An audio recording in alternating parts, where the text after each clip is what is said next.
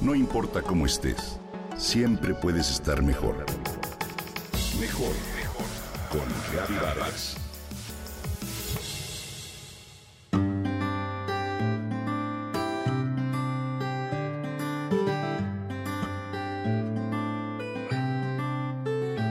¿Me escuchas? ¿Alguna vez has puesto cara de escuchar mientras tu mente está en otro lado del mundo? Creo que todos lo hemos hecho y también nos damos cuenta cuando otros lo hacen. La realidad es que esto construye paredes entre las personas. Cuando sentimos que alguien nos escucha, lo agradecemos tanto y sentimos tantas ganas de corresponder. Además, por naturaleza, buscamos esa compañía y nos abrimos con mucha mayor facilidad.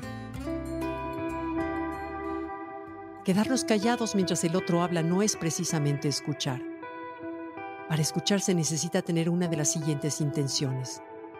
Entender, disfrutar a alguien, aprender o dar ayuda y consuelo.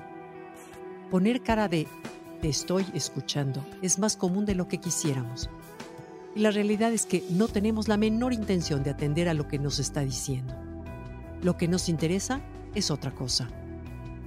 Escoge a una persona con la cual quieras relacionarte mejor. En cada encuentro escucha sus ideas y analiza cuál es su intención al escucharla. Entender, disfrutar, aprender o poder ayudar.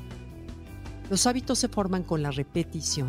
Si continúas este ejercicio por una semana, te aseguro que de manera automática mejorará tu capacidad de escuchar. Hay varios bloqueos que también nos impiden la escucha.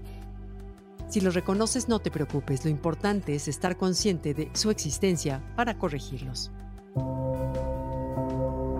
Número uno, en la mente comparamos. Es decir, escuchar mientras nos comparamos con el otro. Nos distraemos pensando en algo como, ¿podría hacerlo igual de bien? O, yo la he pasado peor no sabe lo que es pasarla mal. O mis hijos son mucho más inteligentes. En estos casos es imposible que la información pase. Número 2. Juzgamos. Las etiquetas siempre son negativas.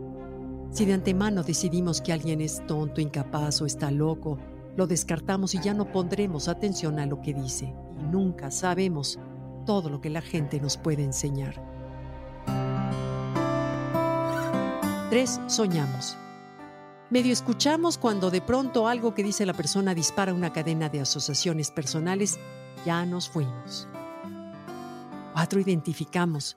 Relacionamos todo lo que nos dice con algo que pensamos y nos fuimos ya a Júpiter. Relacionamos todo lo que nos dice con algo que pensamos, sentimos o que ya nos pasó. Y por jugar vencidas con nuestras historias, ya no escuchamos nada. Después aconsejamos. Ah, nos convertimos en psicólogos baratos. Apenas escuchamos unas cuantas frases y ya damos un sabio consejo que además nunca nos fue solicitado. Luego, descontamos. Cuando la persona empieza a hablar, nos anticipamos a lo que va a decir y con una frase la callamos. Por ejemplo, no, otra vez con la misma cantaleta o ¿cuándo vas a entender que te debes salir de ahí?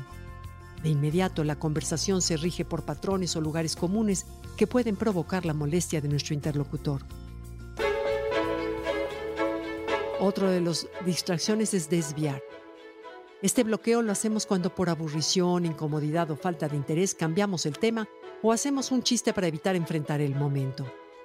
Y por último, cuando estamos de acuerdo con todo, sí, sí, sí, sí, tienes toda la razón, claro. Como queremos caer bien, que la gente nos quiera, manifestamos un acuerdo con todo lo que el otro dice y lo cierto es que no nos involucramos lo suficiente.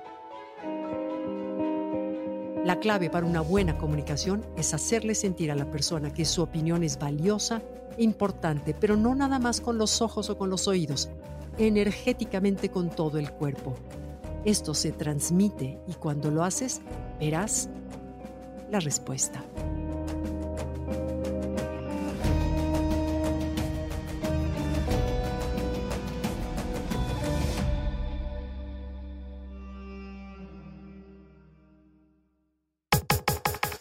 Comenta y comparte a través de Twitter. No importa cómo estés, siempre puedes estar mejor. Mejor, mejor, mejor. Con Gaby Vargas.